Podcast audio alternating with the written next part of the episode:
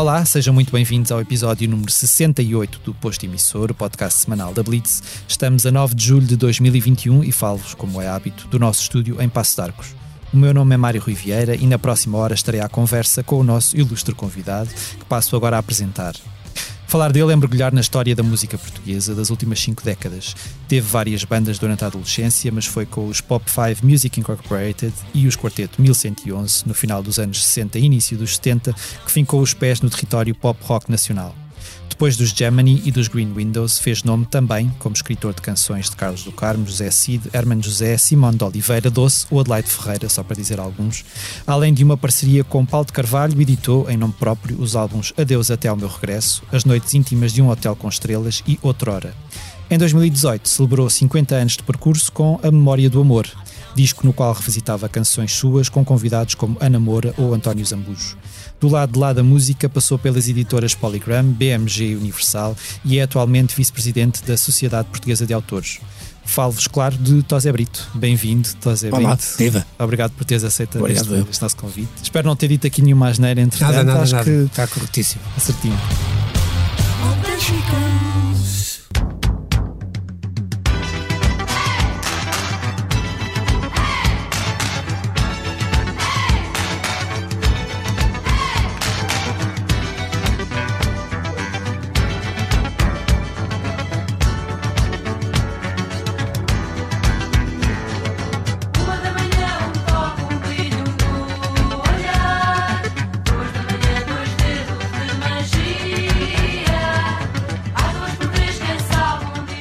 Uh, Tosé, ao longo destes 50 anos, Uhum. uh, 50 e tal anos, tu viveste muitas vidas, não é? Tipo, escreveste para muita gente, fizeste muita coisa, portanto, Vesti vários fatos. A, a minha pergunta, a minha primeira pergunta só podia ser uma: onde é que tu vais buscar tanta vontade e tanta energia? Olha, não, a vontade vem da vontade de fazer música, desde que eu me conheço, desde que eu sou criança, que me apaixonei pela, pela música. Comecei a aprender piano aos 18 anos, portanto, era bem pequenino. O piano não me convenceu, embora hoje tenha uma pena enorme de não ter, de não ter aprendido como, piano como devia ser, porque hoje gostaria imenso de dominar esse instrumento que toco muito mal. E depois passei para, para, para a viola porque era muito mais portátil, era, era uma coisa que dava muito mais jeito para uma criança nessa, altura com 10, 11 anos. E desde aí que não me perguntes porquê, mas eu sempre, sempre pensei vou ser músico. Esta vai ser a minha vida. Depois, como eu te dizia, tive que vestir vários fatos, porque para viver da música em Portugal, ou tens, ou tens um- sorte e és um dos poucos eleitos que consegue fazer uma carreira de muitos anos sendo músico e cantor. Coisa que eu não gostava, nem nunca gostei de ser, mas já lá vamos com calma. Ah, a parte que sempre me deu mais gozo foi a parte da escrita das canções. Depois comecei a perceber que havia a indústria, toda, toda, toda uma indústria por, por trás da música, eh, que era fascinante também, e, que era, e no fundo era estar, est- trabalhar na música, estar dentro da música sempre, sem me afastar dela, mas vista de outro ponto de, outro ponto de vista, como é óbvio, e, e levada de outra. eh, Repara, eh, a precariedade da, da- da vida um músico em Portugal é complicada. Eh, ok, podemos falar, obviamente, do- temos exemplos e podemos dar. É isso sempre foi, não é? Ao longo destes 50 Sempre anos. foi, desde- foi exato, se calhar os desafios, há desafios diferentes, mas Claro que sim, e hoje os desafios são completamente diferentes, mas continuam cá. Ou seja, fazer vida de, de- vida de músico durante 50 anos é muito complicado. Eh, e, e- eu percebi isso cedo, eu percebi isso cedo. E optei por, por, por disparar em várias direções. Foi isso. pegando aqui, voltando um bocadinho atrás naquilo que tu, que tu estavas a dizer, pegando nesta, na memória do amor, eh, Uhum. o teu, eh, o, o que é que tu te lembras de qual é que foi assim o início do teu amor à música? Tu vivias numa casa muito musical? Vivia, vivia, vivia. Eh, o meu pai e o meu tio cantavam, tocavam bem. eh, chegaram a fazer, dar alguns espetáculos completamente amadores. Tinham as suas vidas profissionais, mas gostavam de cantar e etc. E eu sempre eu cresci a ouvir música, desde, desde, desde criança, desde, desde que nasci. Eh, ouvia muita música, a minha avó também cantava imenso lá por casa e tal. E a música fazia parte da nossa vida, sem dúvida. E eu, desde, desde, desde muito cedo, me lembro de pensar: vou aprender um instrumento. Comecei pelo piano, como te disse. Depois o piano durou dois anos, depois passei para a viola, depois para a viola baixo, que foi, foi o meu instrumento eh, no Pop 5, no quarteto, etc. E portanto foi, um, foi uma coisa, foi um percurso natural, percebes? Esse amor pela música veio naturalmente, eu não te sei Naturalmente. explicar, não, não foi uma coisa forçada, ninguém me forçou a estudar música ou, ou ninguém me disse vais ser músico. Eh, Antes, pelo contrário, dizia o meu pai dizia-me: não sejas, não. Não, vais por aí, é melhor seres outra coisa qualquer, advogado ou qualquer coisa assim. Eh, coisa que era, foi para aí que eu apontei.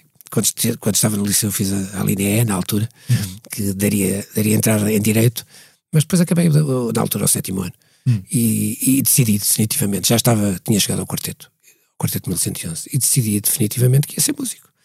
Custasse o que custasse, estava preparado para acabar, ia tocar num casino se fosse preciso.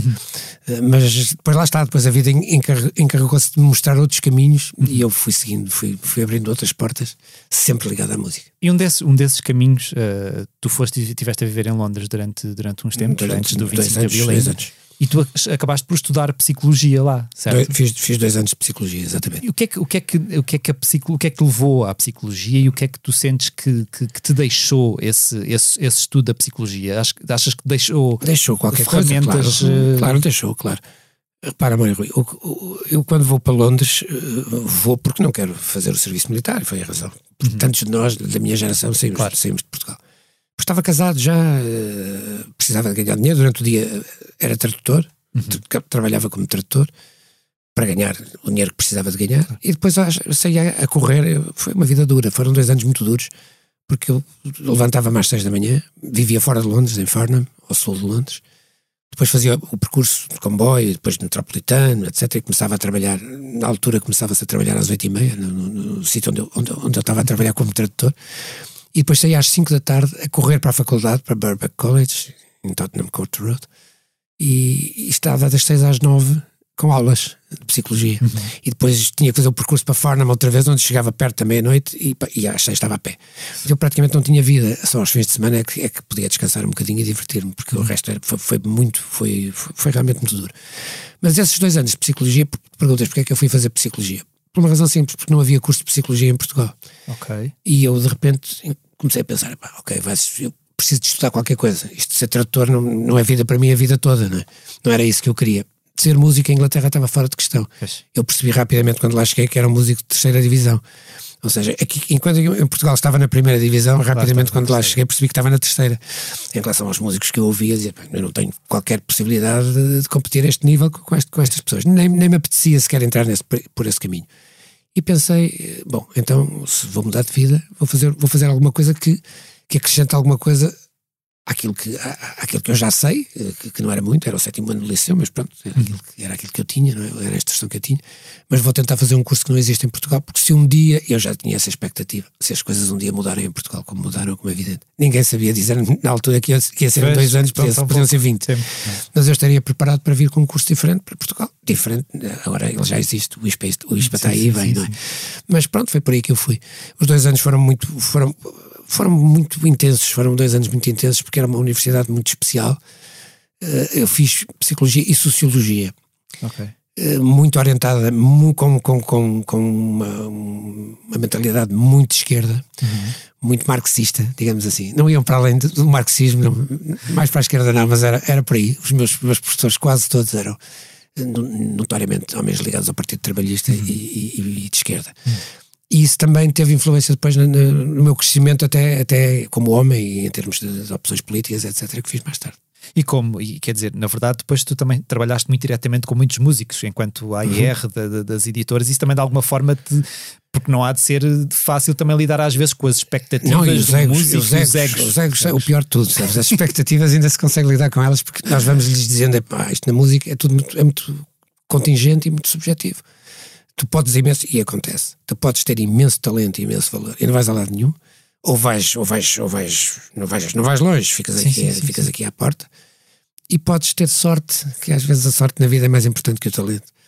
Podes ter sorte e com um pouco de talento vais muito longe. Portanto, não vamos fazer contas, vamos, vamos trabalhar. A, a base disto tudo é trabalho. Na realidade, na base de tudo, na música é igual. Se tu praticares não sei quantas horas por dia, e o praticar não é só estar com o instrumento na mão a praticar, a Sim, tocar. sim, sim. Escrever canções é uma coisa que as pessoas pensam, ah, escreve-se quando, quando há inspiração. Eu nunca pensei assim. Eu todos os dias vou tirando notas, vou Trabalhar a inspiração. é? Vou trabalhando na inspiração. Como dizia o Picasso, que, que é uma frase eh, genial, é? ele dizia: quando a inspiração chega, encontra-me sempre a trabalhar. e, pá, e a verdade é essa: que nós temos que estar sempre, sempre a trabalhar e a tomar notas, e, a- e a- e e mesmo que as coisas não saiam, podem demorar, pode estar ali uma ou duas horas, não sai nada, mas tudo bem. Vieram ideias à cabeça, tomou-se uma nota ou duas que depois são úteis mais tarde. E portanto, eh, para, para- para gerir expectativas nunca foi muito complicado. Gerir egos é muito mais complicado, porque as pessoas, muitas delas estavam convencidíssimas que eram génios e não eram. E outros eram génios e, e- e não estavam nada sabiam. convencidos que eram e não sabiam. E isso foi muito mais interessante. Gerir essa parte foi muito mais interessante. E, e- falar, e falar com as pessoas e, e motivá-las do que propriamente eh, gerir aquilo que tu chamaste de expectativas e bem, que é toda a gente entra, vem para ganhar, toda a gente entra nisto para ganhar, ninguém entra para perder. Mas é preciso dizer-lhes logo de início: calma, uns vão ganhar, outros não vão perder, e, e às vezes não é o talento que decide. Até porque o mercado não é um mercado gigante, não é? Portanto, a dada altura. Então o mercado português, que é, um, que, Claro. que é, que é mínimo, percebes? E na altura, eh, hoje as oportunidades são outras, embora também muito mais dispersas e difusas. E é muito fácil tu teres um- uma canção tua, fazes, gravas em casa, pões a canção no YouTube, até podes pôr no Spotify se, se negociares com eles, ou qualquer, qualquer plataforma digital. E, e muito mais rapidamente tens, tens visibilidade. Mas quem é que te vê? Tu és um no meio de milhões, Claro, percebes? É- claro. também é muito complicado teres a visibilidade certa, e não é? Como nós há pouco falávamos comprando bots e com, muitas, e com muitas visualizações, é um caminho, não é? Mas depois não é verdadeiro, depois isso não corresponde depois à realidade. É nem- tudo muito mais volátil, não é? Na verdade, se, se pensares em carreiras sedimentadas, eh, Sem dúvida. não, não será assim tão fácil. Há pouquíssimas. Começa a pensar nos últimos anos que- que- quem, quem apareceu que tenha, que tenha realmente eh, ficado. que tenha ficado, ou, ou- ou mais ainda, eu- eu ponho aqui um desafio que é quem vai ficar. Ou seja, há uns que estão cá, ficaram, ficaram, apareceram há dois, três, quatro, cinco anos e ainda estão por cá, e, e bem, e bem. E há gente a fazer muito boa música, atenção, isto não é Sim, sim, de forma sim, nenhuma menosprezar o que se está a fazer hoje em dia. Há gente a fazer excelente música em Portugal. Agora, pensar assim, daqui a 20 anos, quem é que cá vai estar? Tu Na tens minha, esse, minha tu tens geração esse sexto sentido. Tu tens esse, quando, quando vês um artista eu acho, aparecer. eu acho que tenho até certo ponto. Eh, É evidente que ninguém, ninguém adivinha, Claro, ninguém, eu claro. não sou bruxo, ninguém Claro. é, e depois há surpresas. E há uns que ficam mesmo quando a gente acha que não vão ficar, e há outros que ficam, ficam pelo caminho quando nós achávamos que tinham tudo para andar.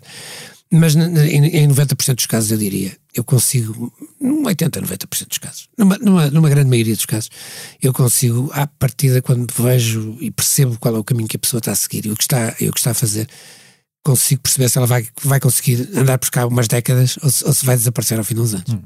Agora, voltando à tua ida para Londres, eh, na altura, os Quarteto 1111 já tinham sido alvo de, de censura. Aliás, o, o José esteve aqui há, há não muito tempo e falou-nos sobre isso também.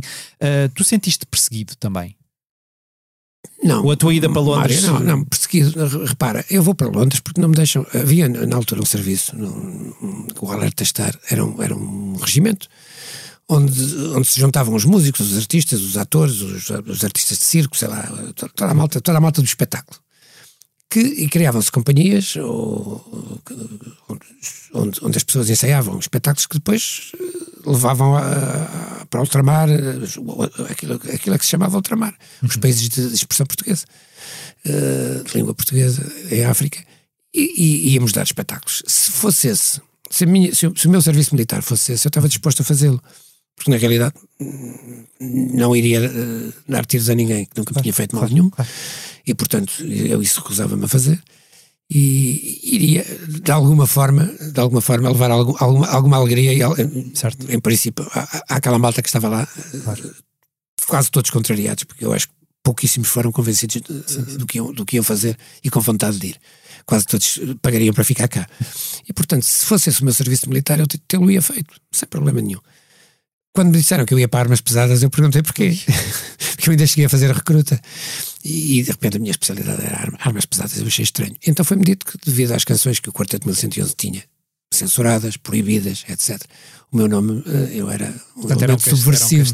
eu, não podia, eu não podia de forma nenhuma integrar esse, esse, esse, esse regimento onde, estavam, onde estava a malta da música, onde, onde estavam os meus amigos, onde esteve Paulo Carvalho, Fernando Torto, sei lá, muita gente que eu conheço e que são contemporâneos meus e que passaram por lá.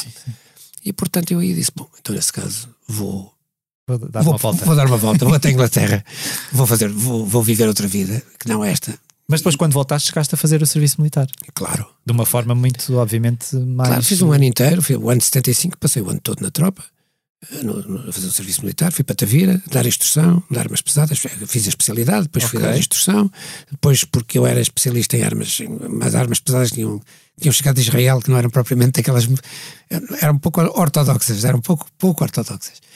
Eh, morteiros e, e uns canhões, uns canhões especiais tive que vir dar aulas para Queluz e para Mafra a, a graduados, portanto a, a militares Ok. al- altas patentes, e de repente fui apanhado pelo 25 de novembro e, e- metade, metade, metade dos, dos militares da altura, até porque eu, estava numa unidade do Copcon, eh, não por opção, mas fui lá parar, ao Rioc, eh, em Queluz, e, e fomos todos saneados e viemos todos para casa. E pronto, e foi a minha sorte, porque comecei a fazer música imediatamente um mês depois. Estava outra vez integrado no Quarteto 1111, nos Gunning Windows, e fui fazer o Godspell. Nesse ano tiveste mesmo de interromper tudo, não é? Nem, nem 75, conseguias- não, ao fim de semana, sempre, nunca parei de fazer espetáculos. Ok. Eu vinha, Tavira, à sexta-feira, feito louco, dormia umas horas, sábado de manhã arrancava. Em estradas maravilhosas Em estradas, altura, não é? em estradas demorava, demorava 6 horas, como dizem os chutes, são 11 horas de Bragança a Lisboa, não é? E pronto, e, e, e ia lá ia ao sábado fazer um espetáculo, porque, porque na altura era, era mesmo ao sábado que eu podia fazer espetáculos, e fazia com o quarteto e, e com os Unidos também. E ao domingo voltava para a vida, depois vinha a casa, ainda estava um pouco com a família e tal, e lá ia outra vez, durante a noite, quase sem dormir, fazia quase diretas para, para de manhã já estar a, a dar instrução. E não apanhavas sustos aí pelo, pelas estradas de Portugal. Apanhei alguns, como é evidente, apanhei alguns, porque as estradas eram perigosíssimas na- naquela altura. Elas continuam a ser perigosas, mas até hoje, hoje pela velocidade, naquela altura pela lentidão. Pois, Porque querias, querias ultrapassar um caminhão e estavas tanto tempo enervado atrás de um caminhão que muitas vezes fazias a asneira quando ias ultrapassar. Pois. As ultrapassagens eram perigosas por isso. Pois, pois. Mas eh, nunca tive, felizmente nunca tive problemas sérios. Claro que houve de vez em quando chapa com chapa, mas nada, Nada demais. nada, de- nada demais. Agora, passando para, para, para o Festival da Canção, a tua ligação ao Festival da Canção é subejamente conhecida, participaste várias vezes, quer enquanto Uhum. artista, a, a solo e, e com, e, com, e com as, tuas, as tuas bandas, quer enquanto compositor. Tu, hum, a forma como o festival evoluiu nos últimos anos, e agora falamos deste renascimento do, do, do festival desde, o- desde o ano Desde- Salvador Sobral, Salvador, claro. Uh, tu, antes deste, deste dito renascimento, afastaste do, do, do festival. Como é, que, como é que viveste aqueles anos em que, em que na verdade, parece, assim, olhando, uh, Para que as pessoas se divorciaram um pouco de. Vamos andar ainda um bocadinho mais para trás, porque eu venho de uma, de uma época e de uma geração de que se tu tivesse a sorte de ser apurado para ir ao festival, porque eram oito canções em geral, todos os anos, e, e concorriam centenas, se tu conseguisses entrar e chegar lá, tinhas garantido, um, não direi a carreira, mas tinhas garantido uns anos de trabalho. Porque o festival tinha uma visibilidade absolutamente brutal, o país parava, eram milhões de pessoas, havia um canal de televisão. As pessoas estavam em frente à, à- à RTP, que era o único canal que havia, a assistir ao Festival da Canção. Estavam as famílias inteiras a fazer apostas de quem ganhava, de quem não ganhava. Era o festival e as missas, não é? Era o festival e as missas, exatamente. Era, eram as, as duas grandes noites de televisão em Portugal. Ou quando jogava a seleção nacional de vez em quando. E, de futebol, portanto. E, e o festival tinha esse, tinha, tinha esse impacto na vida das pessoas. Depois há uma fase em que já não era assim tão importante, mas continua a ser muito, muito. Era muito. Era importante passar por lá. Não- nem, às vezes não era ganhar, porque não era preciso ganhar o festival. As pessoas muitas vezes pensavam que ah, quem vai ao festival e não ganha sai de lá amarrotado. Não sai de forma nenhuma. Basta ver os nomes que não ganharam e pensas tipo, como é que isto não ganhou. não é? Exatamente, não é? Pá, pá, e canções brutais, lindas de morrer, que não, não chegaram a lado nenhum em termos de, de ganhar o festival. sim, sim. Não era isso que era importante. Importante era aparecer, estar lá naquela noite. Isso durou até aos anos 80. Nos anos 80 começou a, desaparecer o interesse pelo festival, até porque aparecem outros canais de televisão. Isto tudo não é por acaso que acontece. Quando aparece, quando aparece a SIC, quando aparece a TVI, quando aparecem canais, os canais independentes, é? e, depois, e depois canais eh, alternativos, e tu- o, o- mundo mudou, começou todo a mudar. Ainda estamos longe da internet, Sim, que ainda vai mudar mais tudo isto, Sim, mas sim, ainda, ainda não chegamos lá. Mas já era outro, já era outro mundo completamente. A paisagem era outra, percebes? E a partir daí o festival começa a perder importância, a perder importância, até porque as pessoas que o tinham feito, feito no sentido de que os nomes importantes que lá iam e que davam prestígio ao festival começaram-se a afastar do festival todos. Já ninguém queria ir ao festival. Pois. E a partir desse momento o festival começa a perder protagonismo. Cada vez vai perdendo mais protagonismo e nos anos 90 andou, andou e mesmo, mesmo anos 2000, talvez ainda mais. Eh, primeira, primeira década de- Sim, deste século. 2000. Deste século. Epá, eh, foram anos. Ninguém se lembra. Eu, pelo menos, e eu, eu estou na música, sempre estive, não me lembro de quem ganhou. Claro que se me disseres nesse ano ganhou, está lá, ok. Eh, Sim, sim, se me lembrares, sim, mas não me recordo. E, e nos anos 60, 70, 80, Lembras-te digo ano por ano quem ganhou e quem não ganhou. Portanto, a importância do festival era essa. E, a- e- e a própria Eurovisão também, também mudou muito ao longo dos anos, não é? A dada Pois a Eurovisão era uma aquilo- coisa séria e hoje é uma, é uma festa. é uma festa. Mas é uma coisa que te arrelia, porque eu, eu lembro-me sempre do discurso do, do, do Salvador quando ganhou, porque a música não é fogo de artifício. é- E eu penso, tipo, a música pode ser aquilo que as pessoas quiserem, não é? É evidente que sim. Eu- eu- repara, o, o Gilberto, acho que foi o Gilberto Gil, é o Gilberto Gil, que tem uma frase que eu acho, que eu acho genial e eu, eu, eu, eu adoto-a sempre que é necessário. Há muitas maneiras de fazer música e eu prefiro-as todas. Sim. Isto é, isto é, uma- é evidente que quem está na música, eu não, não, não- tenho preconceitos em relação a qualquer tipo de música. É uma coisa que, que às vezes me choca quando vejo pessoas criticarem, pessoas serem altamente agressivas em relação a alguns tipos de música. Não faz qualquer sentido. Há espaço para todos, quer dizer, Claro. há gostos para todos. É tão subjetivo. A única coisa. que- E, e- e- e também é, uma, é, uma- é, no fundo, uma máxima minha. É tão subjetivo tudo na música que realmente a única coisa que não, que, não é subjetiva é, é a intemporalidade e a longevidade. Quando as coisas duram, quando, quando um disco é gravado e 50 anos depois se ouvem essas canções, se cantam essas canções e elas ficaram na memória coletiva de de um país, alguma coisa está certa. Claro. Eu não, vou, não estamos a falar de qualidade, eu não estou a dizer se é bom, se é mau. Isso é- essa, essa questão, a essa música outra boa questão. e a música má. Isso não- para mim não existe. Eu gosto, é, é, é o que dizia o Gil, não é? O Gil dizia: há muitas maneiras de fazer música eu gosto- e eu prefiro-as todas. Pá, portanto, isso é, isso é verdade. Eu não, tenho, eu, não, eu não faço juízes de valor absolutamente nenhum. Cada um gosta do que gosta. É evidente que depois tu podes entrar por outros caminhos, quer dizer, ah, mas quem está muito mais. Quem está melhor preparado e quem tem melhor- mais conhecimentos, etc., vai gostar de, de outras músicas. Ok. Isso é outra coisa. Para gostar de jazz, realmente é preciso ter uma formação diferente de quem gosta de, de música pop. Em princípio, em princípio. Não quer dizer que não haja pessoas que possam gostar das duas, claro. na mesma forma. Eu sou, eu sou um deles. Portanto, isso, isso, isso, é, o, preconceito é a coisa pior que existe nesse, nesse aspecto. E eu acho que eh, continuo a achar e vou achar sempre que há espaço para todos os tipos de música, que não há músicas melhores nem piores. Ou seja, há gostos. Há gostos. E, e- e os gostos, dizia a minha avó, não se discutem. E desde pequenino que eu vi isto, gostos não se discutem. sim, sim. E pronto, e é, sei lá, da mesma forma que eu se calhar gosto do amarelo e tu gostas do azul. Exato. Epá, eu não vou estar a discutir a música que tu gostas. Agora, eu respeito. Eu, há uma coisa que eu, que eu- há uma coisa de que eu não gosto. É, é- são as pessoas que são preconceituosas, porque é a forma mais baixa de censura que existe, é o preconceito. Não há, não há forma mais baixa de censura. As pessoas nem, nem chegam a ouvir para dizerem mal. Ainda não ouviram já estão a dizer mal. E isso eu acho miserável. Acho primeiro é preciso ouvir e depois até podem dizer mal, mas primeiro que, que, Claro, que ouçam e depois que, que tenham uma opinião que, se baseie em qualquer coisa de concreto. Claro. Portanto, eu isso acho, acho, acho muito baixo. A partir daí, toda a música é válida, cada um escolhe a sua, cada um ouve a que quer, ninguém te obriga a ouvir nada, nem a mim, nem a ti, nem a ninguém, não é? Cada um ouve a música que quer, portanto, vamos bater, em coisa, bater nos outros, porquê?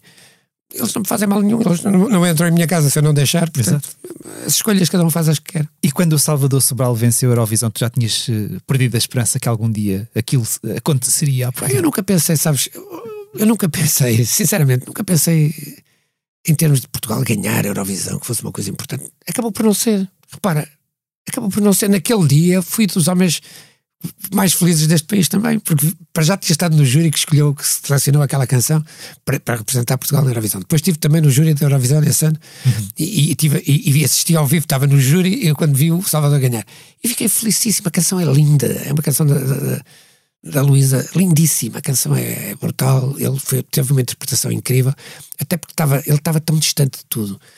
O Salvador estava tão longe de tudo, porque estava doente, e a doença dele não era uma doença qualquer, ele, estava, ele não sabia se ia viver mais uma semana, mais um mês. Estava ali à espera de um coração, quer dizer, não estamos a brincar, estamos a falar de coisas muito mais importantes que a música. E por isso é que ele entrou naquela onda desportiva de, de chegar lá e aquilo parecia que, É o que for. parecia que estava a cantar eh, aqui no, percebes, no casinho de espinho. E que tem a sorte de estar na descontra e ter aquele vozeirão e, conseguir e, estar. e ter, e ter aquele sentimento, porque eu acho que acima de tudo, Mário, eu acho que mais que voz, o Salvador tem, interpretou de uma forma absolutamente sentida, com uma alma Uhum. que passou. As pessoas sentiram a alma, sentiram, sentiram a intensidade com que ele cantou aquela canção. Agora, perguntas-me, teve importância para o país? teve durante uns dias. E agora alguém se lembra? Ninguém se lembra já. E, e resolve os problemas que estamos a viver hoje em dia? Não, portanto.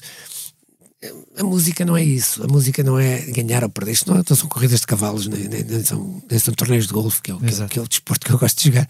Tem nada. Eu também, mesmo aí, quando perco, também não me chateio nada. Eu gosto é de jogar mesmo.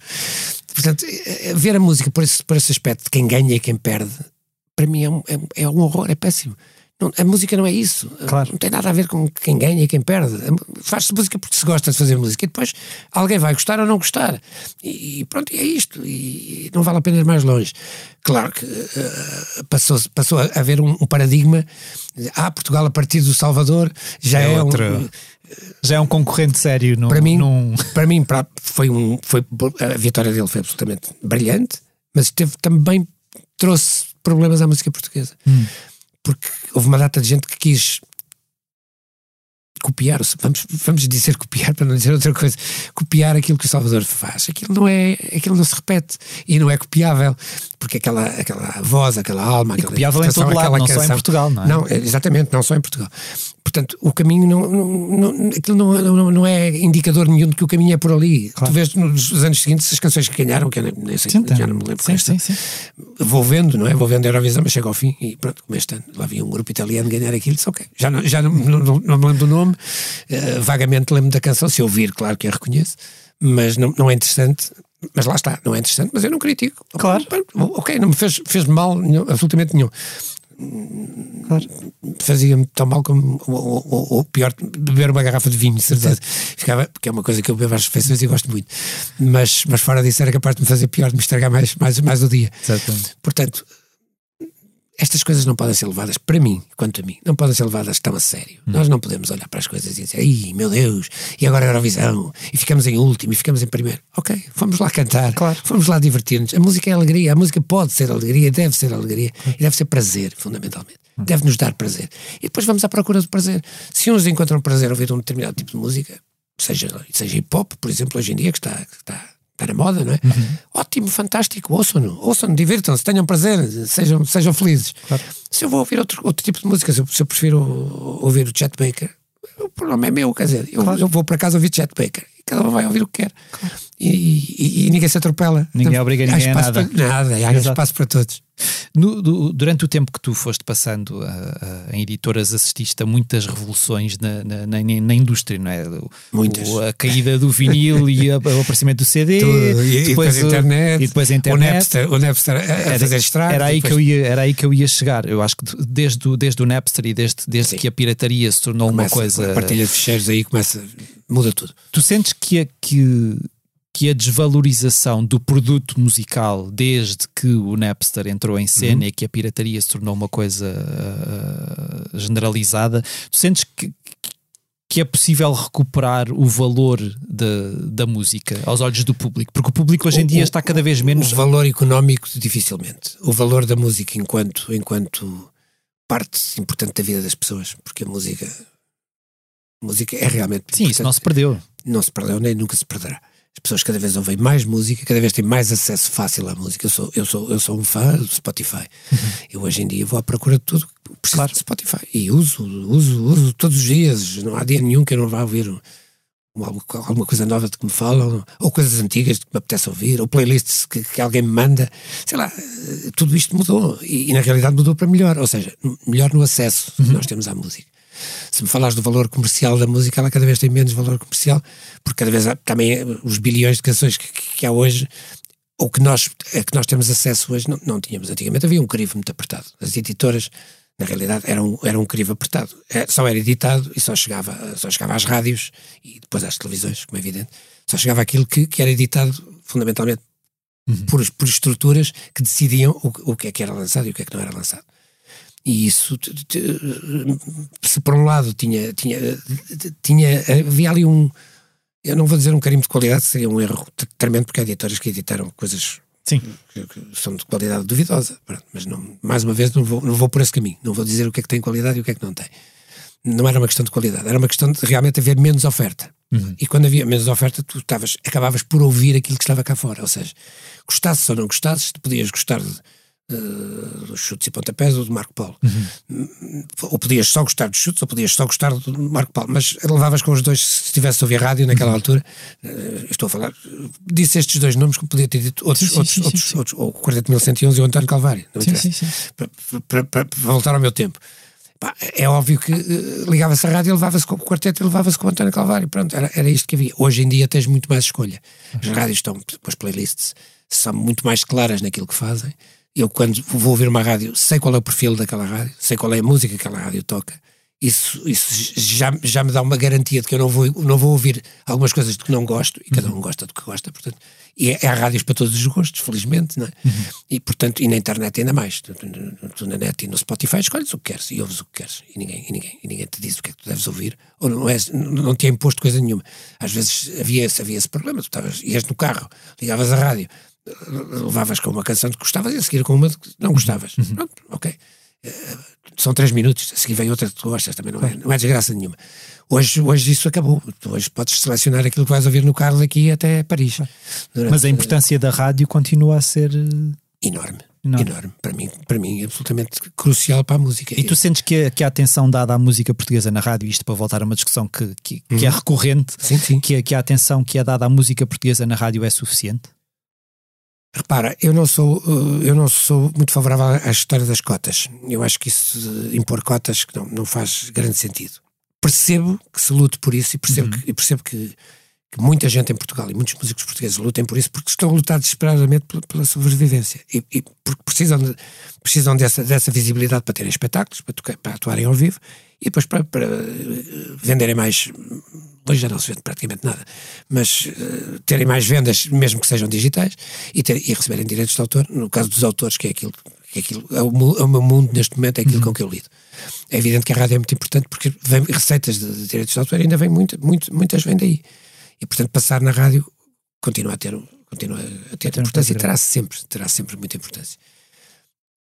A partir daí, já não. Também, sinceramente. Repara, há, há aqui uma coisa que, que continua a ser verdade. As coisas, quando passam, muitas vezes nascem na net, nascem nas plataformas, e depois, quando dão o salto para a rádio, ganham, parece que ganham outro elan, ganham, ganham, ganham, outra importância. Elas já, já eram importantes e, e muita gente está confinada, praticamente está confinada ao, aos Spotify, ao, ao YouTube, lá, às, às redes sociais, onde, onde quer que divulguem a sua música. E não saem daí. Mas a partir do momento em que se dá o salto, salto. e que há uma rádio qualquer que pega nisso e que começa a tocar eh, massivamente uma canção e a dar-lhe destaque, a canção ganha, ganha outra visibilidade e ganha outra força. Isso é um facto. E a rádio não perdeu essa importância. Essa importância está lá.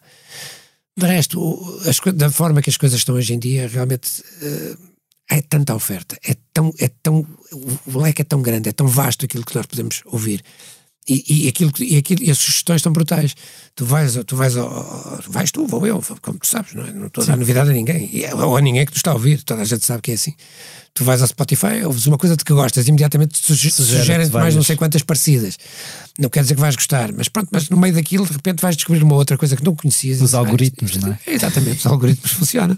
E funcionam para muita coisa, não é só para Sim, sim, sim. Estamos, estamos, estamos co- controlados por eles, de todas as formas e feitios. Mas isso é outra, isso é outra conversa.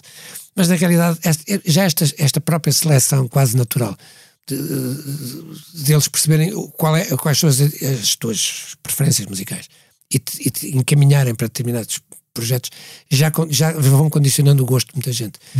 Eh, havia antigamente outra coisa que era, para voltar ao- ponto de partida, havia quase a obrigatoriedade de tu levares com a música toda que se fazia. Ou seja, este crivo das editoras, voltando ao ponto de partida, este crivo tinha uma vantagem. Podias não gostar, podia, não vamos discutir qualidade, podias gostar ou não gostar, mas o que, o que, o que era editado tinha necessariamente público, porque senão não seria. Claro. As editoras não lançam coisas para pa, pa, pa- para vender Certo, zero. certo. E eu passei por elas. E fui presidente de duas durante 20 anos. E nunca lancei um disco na minha vida com expectativas. Não, nunca, não vou vender nada, mas, mas vou lançar. Não. Lança- Lançam-se discos, editam-se discos, não se lançam. Os discos não se lançam pela janela, editam-se. E achas que isso acontece hoje, de- das editoras eh, acabarem por editar uma coisa que se calhar acham que devem editar porque sim e não porque, sim, vão não, chegar a. Porque sim, não, Mário, mas por outras razões. No meu tempo de editor, eu fui editor durante 20 anos, como te disse, primeiro na BMG, depois na Universal, fui presidente das duas companhias, fui à AR da Polygram. Eh, Nós lançávamos os discos para os vender, fundamentalmente para os vender. E, e vivíamos das vendas dos discos, ou seja, as editoras viviam das vendas dos discos. As editoras hoje encontraram um modelo que se chama 360, que, de que se fala muito, em que vão buscar dinheiro aos espetáculos ao vivo dos artistas, ao publishing, aos direitos de autor dos artistas, etc. E, portanto, muitas vezes já não se editam discos na expectativa de vender o disco. O disco já é só uma desculpa para os artistas terem espetáculos ao vivo, gerarem direitos de autor, de conexos, seja o que for, para as editoras irem buscar esses direitos conexos, direitos de autor, parte da cópia privada que também é paga. As editoras acabam por ir buscar. eh, os interesses hoje para editar um disco são completamente distintos do que eram no meu tempo. O que também de alguma forma leva alguns artistas a abandonarem o barco às vezes, não é? Falamos da Obviamente. Ana Moura, por exemplo, neste Obviamente, momento. não é? obviamente que os artistas começam cada vez mais a pensar, mas eu posso fazer isto sozinho. Com o Miguel Araújo. o Miguel Araújo, por exemplo.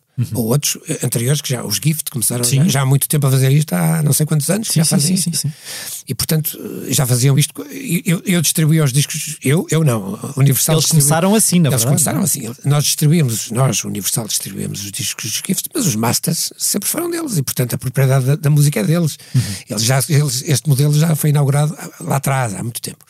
E agora, cada vez mais, há, há pessoas a perceberem: eu não preciso das editoras a não ser para distribuir o meu produto. Ou seja, os, os vinis que começam a crescer, mas, mas, mas são. Ainda mesmo assim, são- é incipiente aquilo que se vende, percebes? No entanto, é um, é um nicho de mercado interessante. Uhum. Eu gosto, eu gosto do vinil. Eu, eu nasci com vinil, vivi com vinil Sim, a vida sim, toda sim, e dá muito mais gozo pegar num disco de vinil do que num CD. CD. Não me dá gozo nenhum. Aqui entre nós nu- nunca me deu a gozo absolutamente nenhum. Mas pronto, vendeu-se, vendia-se música naquele formato, era o formato, era o formato que nós tínhamos que vender. E fal- falando de vendas, eh, que- porque eu acho que as pessoas não têm grande noção, no geral, do que, o, o que é que é eh, um volume de vendas hoje em dia que significa Olha, um sucesso, um sucesso de vendas. Um disco que é um sucesso de vendas é o quê? Não é nada. Não é nada. São, é, é residual. Eu vou-te dar uma ideia para te perceberes. Vou dar uma ideia, vou-te dar a ti e a todos os que nos estão a ouvir. Em 2000, quando eu cheguei à Universal, estamos a falar de 20 anos atrás, o mercado de, o mercado de vendas de música em Portugal valia 120 milhões de euros. Vendiam-se 120 milhões de euros de música. Em CD, eh, já se começava, vendas digitais não havia, mas já se começava a falar de digital, mas fundamentalmente em CD, noutros formatos, DVDs, tudo isso que gerava, era o que gerava receita das editoras, eram 120 milhões de euros. O mercado da música hoje em Portugal vale 20 milhões de euros, seis vezes menos. E nesses 20 milhões de euros estão incluídas as vendas digitais. São 13 milhões de vendas digitais e 7 milhões de vendas físicas. Portanto, o mercado caiu seis vezes. Se me perguntares, mas cada vez se ouve mais música, porquê que caiu? Caiu porque as, as plataformas digitais pagam muito pouco, pagam mal às editoras. E mesmo aquelas editoras, e há umas que continuam a defender isso, e dizer, não, não, isto, isto não está mal, apesar de tudo, nós recebemos, eh, pagam-nos eh, direitos, eh, portanto, royalties, Uhum. N- ou uma porcentagem da publicidade, seja o que for, os contratos variam de, de uns para os outros, em relação às plataformas digitais. O que lhes pagam são 13 milhões de euros. E nós vendíamos há 20 anos 120 milhões de euros em- em- de música em- nos formatos tradicionais físicos. Como é que essa situação se resolve? Porque não, quer dizer, não, não, Não, não volta, há uma. não, volta, não uma- voltam aos 120 milhões nunca mais. Não há, não há, não há maneira de fazer isso. Mas Até- essa questão do, do streaming, tipo, porque são gigantes. eh, são gigantes, não é? Eh, Como é, que, se- como, é, como é que se resolve essa situação do não. O dinheiro que elas pagam é pouco e, e agora? Repara, o streaming eh, Pagam pouco às, às editoras e os artistas depois ainda recebem. ainda recebem menos, como é evidente. Por- por- Porque é- é- são as regras do jogo, não há, não há nada a fazer. Mas na verdade, pretensamente, tudo o que são, tudo, mesmo em streaming, tudo, cada vez que passa uma canção, tu deverias receber 0,001 cêntimos de, por essa passagem dessa canção. Eu, eu disse este número, mas não anda longe disto. Não sei exatamente qual é, qual é o número, mas anda por aí. Ah, é, é absolutamente residual, é uma coisa ridícula. Ou seja, precisas ter eh, mil passagens eh, ou mil visualizações para, ter, para ganhar um euro eh, e, e precisas de um milhão para ganhar mil euros. Portanto, estás a perceber em termos. Sim, sim, quando, sim, quando- quando nós começamos a pensar nisto, começamos a perceber onde é que está. O dinheiro está na mão da- da- das plataformas digitais, como é evidente, em todas elas. Todas elas estão, não é por acaso que está-se a tentar, estão- estão-se a tentar eh, aprovar diretivas eh, que estamos à espera que sejam transpostas, e se forem transpostas, haverá mais, mais direitos para pagar aos músicos, direitos conexos e, e direitos de autor. Direitos para pagar aos músicos, aos cantores, aos, aos autores, etc. Mas é preciso que, que sejam impostas outras, outras, outras regras às, às, às, a essas plataformas digitais que, que, no fundo, distribuem a, a música. E, no fundo, estamos a falar de, de- pagar eh, peanuts. Eh, são, são perfeitamente... São, são trocos. Aquilo que, eles, aquilo, aquilo que os que lhes estão a pedir que paguem continuam a ser trocos para aquilo que eles faturam, para, para, para, para, a realidade dessas, dessas, grandes, dessas grandes plataformas. Como é que se resolve isto? Eh, Não se resolve facilmente, de maneira nenhuma. Aos poucos tem que, eu- tem que haver aqui uma concertação que, que vai ter que acontecer naturalmente, porque as pessoas vão ter que perceber que estão de alguma forma a matar a galinha, a galinha dos ovos de ouro se continuarem a ir por este caminho. E cada vez menos gente fará música porque, não, não pode viver dela. Eu estou, não é fazer menos música, se calhar cada vez vai haver mais gente a fazer música de uma forma amadora, em casa, para se divertir. Isso ótimo. Cada, um, isso, isso, isso, ninguém, não- ninguém impede ninguém de fazer isso e de pôr, pôr as suas, despejar eh, aquilo que faz no YouTube. E depois logo se vê se alguém descobre, se alguém vai lá, se alguém percebe ou não percebe o que é que está lá. Ou fazes negócios diretos com o Spotify, as canções estão lá também, e depois logo se vê se alguém eh, as, as, as, as vai lá ouvir e, e por cada, e por cada audição que tens és pago um 0,001 E essa questão das, das audições e das visualizações no YouTube, uh, nós vemos, e já falámos disso aqui, vemos uh, se calhar canções com milhões e milhões e milhões de visualizações e de audições. De- Estes números são, tu consegues perceber se são uh, reais ou aproximados do real ou há muita marosca ali? Ah, repara, já há documentários, eu, eu, eu, vou-me socorrer daquilo que, Que está feito. que está feito. Já há documentários muito sérios a explicar que os bots compram-se. Eh, estão, estão, no, estão na Netflix, estão no, na HBO, é só, é só ir lá e ver. Eh, e estão lá as experiências e, e eu- eu mostrarei como é que a coisa é feita. Nós vamos pegar em três pessoas e vamos, e vamos comprar, vamos comprar, eh, neste caso, visualizações, chama-lhe o que quiser, mas são compradas, como é evidente, não são reais, e vamos ver depois o que é que acontece. Se, começam a ter seguidores, se realmente. eh, Porque depois tens realidades absolutamente absurdas que é. Tens uma pessoa que tem 10 milhões de, de- de seguidores é? e depois por cada post que faz tem mil likes ou 10 mil likes. E como é que tu explicas que uma pessoa que tem 10 milhões de seguidores tem- tem- só tem 10 mil likes? Aí há qualquer coisa que não bate certo. E portanto começa-se tudo a perceber. E, e eu não vou aqui acusar ninguém de estar a, de estar a manipular o, o mercado, mas na realidade sabemos que isso acontece. Não vale a pena esconder isso. Há quem, há quem não o faça. Eu não estou a dizer que toda a gente Claro, tem números claro, brutais. É evidente que há gente tem números brutais porque, porque tem pa- tem fãs em todo o mundo. Claro. E em Portugal também. Há gente que tem muitos, muita gente a segui-los porque são verdadeiros fãs e verdadeiros seguidores e verdadeiros eh, admiradores do que as pessoas fazem. Pá, Outros, outros, obviamente, que não bate a bota com a perdigota. Quando tens um milhão de pessoas a seguir-te e depois tens 10 mil likes, há qualquer coisa que não, não, tá- não, não, não está Claro, bem, não é? claro. As- as- todas estas fragilidades do meio que nós temos estado um, um pouco a falar ficaram eh, expostas ainda mais com esta, com esta pandemia. A questão de não haver concertos eh, ou de haver muito menos concertos que havia, que era onde os artistas já estavam a ir Uhum. Claro. buscar mais dinheiro, fez com que muitos deles ficassem, eles e, e, e, obviamente os técnicos e, todo- e todas E as equipas deles ficassem em situações muito, muito frágeis. A Sociedade Portuguesa de Autores, onde é que consegue de alguma maneira entrar aqui? De que forma é que tem estado a ajudar Consegue, os, os claro artistas? consegue. e... Repara, eh, nós temos várias maneiras de ajudar. Há uma. Perdão, há um, há, um, há um fundo cultural que vem, que vem das receitas de cópia privada e, por lei, 20% dessas receitas têm que ser aplicadas, têm que ser di- dirigidas para um fundo cultural a que qualquer autor pode concorrer. E nós temos apoiado centenas de projetos, centenas, eh, para já não dizer, talvez ao longo dos anos todos, mais de um milhar de projetos de gente mu- mu- muita que toda a gente conhece, que são nomes conhecidos, outras de gente completamente desconhecida que concorre, e esse fundo cultural existe para isso, existe para apoiar esses projetos. Depois há um, há um, há um subsídio de emergência que nós também pusemos à disposição de- de- dos autores, mas repara, nós, temos uma- nós, nós somos uma sociedade de, de autores, e, portanto Claro. nós só podemos apoiar os autores, autores, compositores e autores de todas as áreas, não estamos a falar só de música, Sim, sim, estamos a sim, falar sim. dos- do, do audiovisual, da literatura, do- das artes plásticas, do teatro, de- de tudo que é autoria, Mas, por exemplo, o intérprete. Há 26 mil autores inscritos, não seja autor. inscritos na SPA. O intérprete que não seja autor não- tem que ir à GDA. Hum. Tem, que- tem, que- tem que ir bater à porta da GDA, que é quem gera os direitos conexos. Nós gerimos direitos de autor, é outra coisa.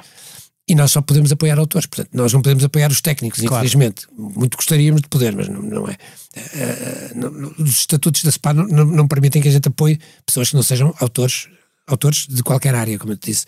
Eh, Não é só da música.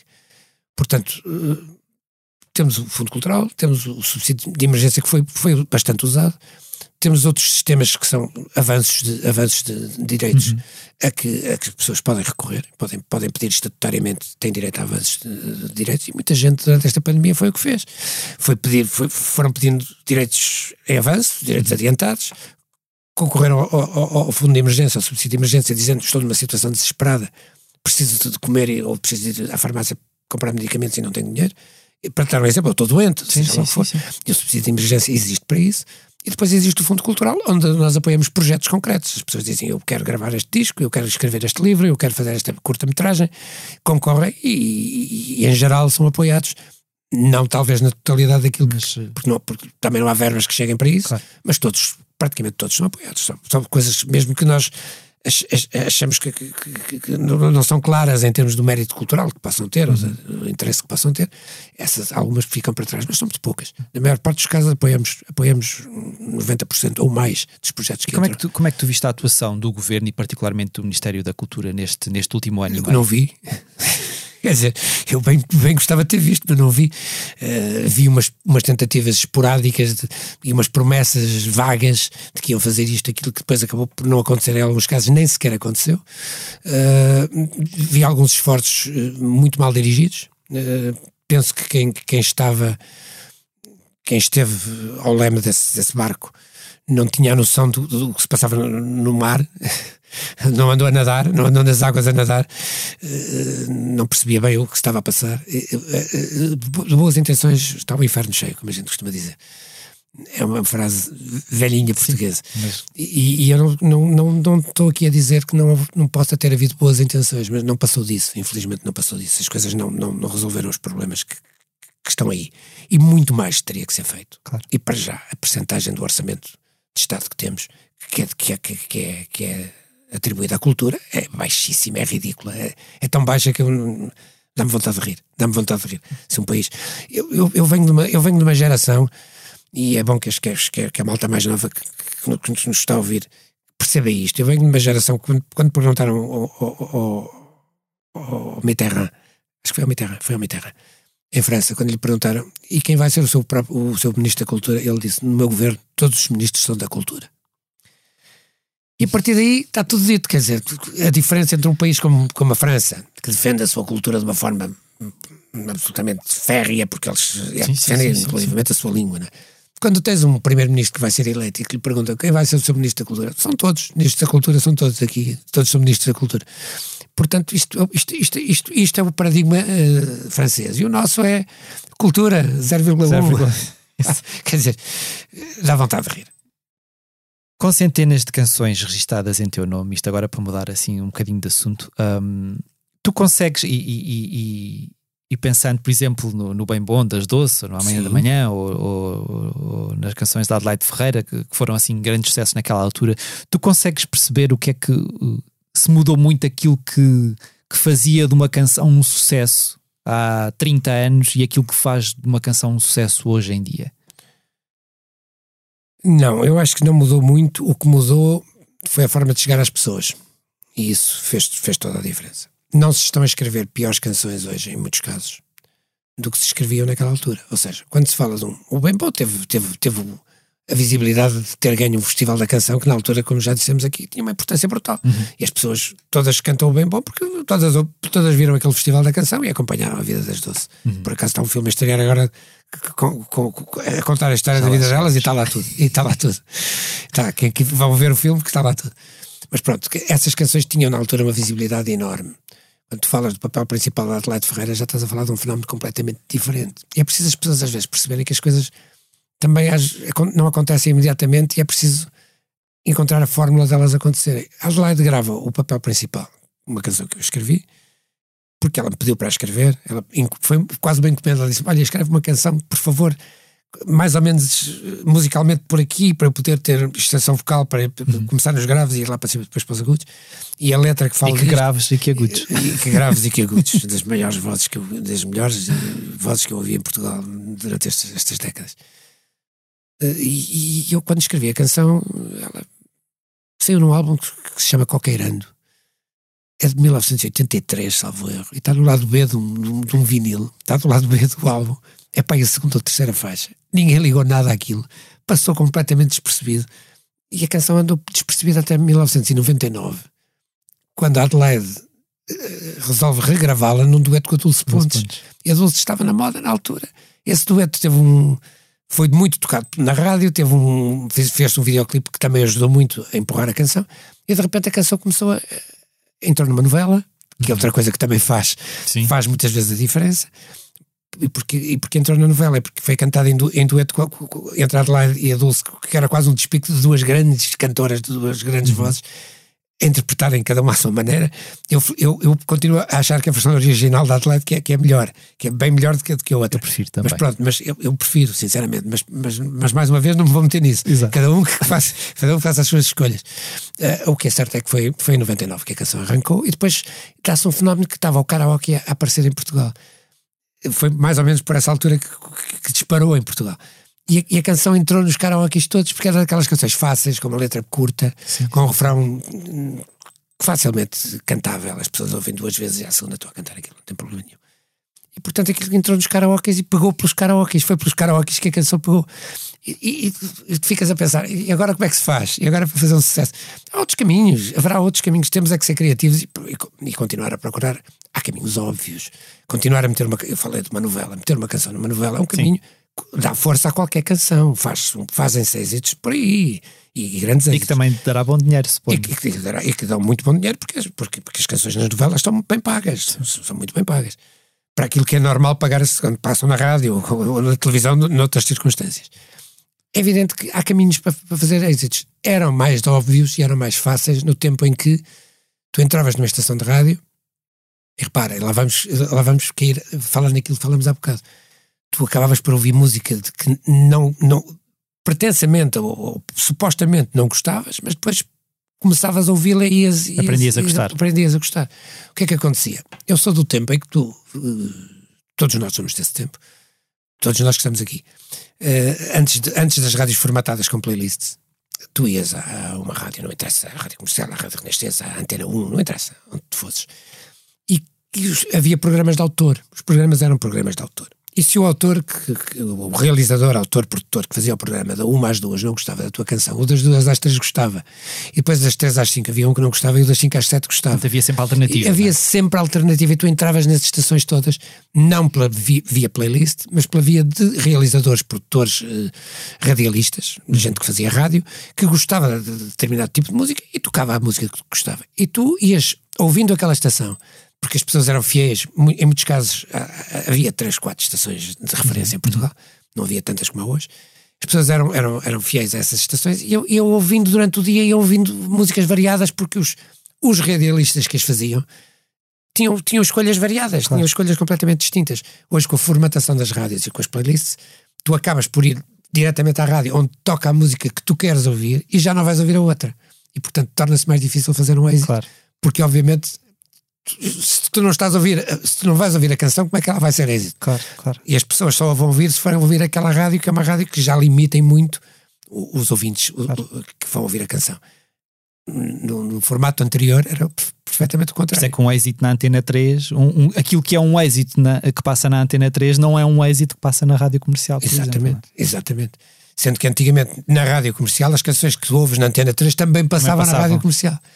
Portanto, isto mudou tudo. O, Claro. o paradigma mudou, Mudou completamente. E o mundo é outro. Estamos perante um mundo completamente novo e temos que nos adaptar Claro, a ele claro. e, saber viver. Viver com ele e viver felizes e contentes porque a vida continua. Uh, Falámos aqui das doces, já falámos da Adelaide Ferreira. Tu também chegaste a escrever para, para a Dina, para a Eugénia de Melo e Castro, uh, E, as a cocktail, lista- a lista é muito- a lista é longa, a lista é longa. Mas falando só de vozes femininas, tu uh, tu sempre insististe também um pouco por ali, não é? As vozes femininas é- era importante numa altura em que, em que se calhar o panorama era muito diferente. Repara, eh, não, é só isso, Mário Rui, há uma razão, se tu pensares bem, é uma razão quase óbvia. É que os homens escreviam as canções, quase todos eles são, são autores-compositores. Eu nunca escrevi uma canção para o Rui Veloso na minha vida, porque o Rui Veloso não precisa de mim para nada. O Rui tem a vida dele, escreve as canções com o Carlos T, ou como o Sérgio Godinho escreve as dele, ou o Jorge Palma, Que é uma coisa que- ou o José Cid. É uma coisa que mudou muito lentamente ao longo dos anos. Mulheres compositoras Mulheres compositoras agora há, mas no meu tempo nem a Adelaide, nem a Dina, nem nenhuma, nem a Simone de. Oliveira, nem, nem a Eugénia Meli Castro. Olha, a Lúcia Muniz é um caso diferente. Uhum. Para quem eu também escrevi, eh, mas depois, por exemplo, a Namora, para quem eu escrevi muito, também não escreve, não é? Portanto, Uhum. Sim, sim, sim. as mulheres. Por natureza não escreviam as suas canções e daí nós escrevemos muito mais para mulheres, para as doce, para as cocktail. Sim, sim, sim. Quando, ias, quando, ias, quando falavas de homens, quase todos eles, eh, pelo menos os da minha geração, todos eles tentavam pelo menos escrever algumas canções. E alguns eram brilhantes a escrever canções. Alguns são geniais. E portanto era muito difícil eu escrever canções para pessoas que escreviam brutalmente. Eram, eram, eram, eram, eram génios a escrever canções. E, houve muitos. E há muitos bem vivos em Portugal ainda. Falando do filme do, do Bem Bom, das Doce, que estreou esta, esta semana nos, nos cinemas, ah, aquilo que se mostra ali é ah, aquilo que de bom aconteceu no percurso delas e aquilo que de mau aconteceu. Tu sentes que, passados todos estes anos, os desafios são muito diferentes? Ou, ou- ou que há muita coisa que se vê naquele filme que tu ainda vês a acontecer ah, nos percursos de artistas hoje? Repara, Ou particularmente em artistas mulheres, se calhar. Portugal dos anos 80 não tem nada a ver com o Portugal Certo. de hoje em dia. Passaram 40 anos. Ainda há, ainda há pontos de contacto. Ainda há coisas que não mudaram. Há mentalidades que não, parece que não mudam. Por muito que a gente queira que elas mudem, e por muito que nós gostássemos que o mundo, que o mundo avançasse e, que- e que, que as, que as cabeças das pessoas fossem mais abertas e mais receptivas e mais preconce- menos preconceituosas. Na realidade, eh, o preconceito continua a existir e essas mentalidades, algumas mentalidades muito, muito tacanhas, continuam a existir. Mas estão menos, são, são bastante menos. O país, claro, que andou para a frente em 40 anos, era só o que faltava que não tivesse andado. Comparar, quando tu vês o filme, o filme é, diria que 90% de realidade e, e 10% de ficção. O que lá está é, na realidade, o que aconteceu. Foi desde o nascimento das doces até o bem bom, que é até o filme vai, depois haverá uma série, sete episódios na televisão, Que que, que entrará mais na vida pessoal delas. Este filme é um filme absolutamente, para mim, extremamente bem conseguido por parte da Patrícia, da realizadora, Patrícia Sequeira, que fez um trabalho brutal. As atrizes foram impressionantes e, e eles também, os atores. Absolutamente conseguiram, conseguiram captar eh, percebes, os nossos tiques, eh, todos nós delas e, e de nós que fazíamos parte daquele, daquele grupo de pessoas próximas das doces e que escreveram para elas e as produziram e as vestiram, etc. Está lá tudo no filme. Quem vir o filme fica com um retrato absolutamente fiel do que se passou e as histórias, aqueles momentos mais, mais duros e mais difíceis, porque elas tiveram que passar, também estão lá todos. Portanto, eu acho que o filme, nesse aspecto, é, é, um, é, um, é um excelente documento que vai, vai ficar para a história. Quando daqui eh, passaram 40 anos, vão passar outros 40, e quando alguém falar das doces, vai buscar o filme e, e aquilo foi o que se passou. E o retrato de Portugal dos anos 80 está lá todo. E Portugal era. A gente pensa que em 79, 80, que elas nascem em 79. Em 1980 que Portugal tinha mudado muito. Não, Portugal tinha, tinha seis anos de, de revolução e tinha mudado muito pouco ainda. Claro. Mudou, começou a mudar muito mais nos anos 80, depois com a entrada para, para, para a CE. para- não era a União Europeia, na altura era a CE. O Portugal da CE do GNR. GNR. E, e- e com essa entrada na CE, realmente, eh, Portugal começou a mudar bastante. Até porque vieram fundos comunitários, vi- vieram ou- outras ajudas e nós passamos a ser mais europeístas e, e- e- e mais modernos. As fronteiras foram-se abrindo. Foram-se abrindo. Mas esse Portugal das doces ainda não era esse. Ainda era, ainda era o Portugal das fronteiras fechadas, quase. Sim, sim. E das mentalidades tacanhas e muito fechadas. Está lá tudo no filme. Comparar as- o- aquele tempo ao tempo de hoje não seria justo. Eu acho que não seria justo. O sucesso que elas tiveram naquela altura, eu penso que poderiam ter hoje da mesma forma.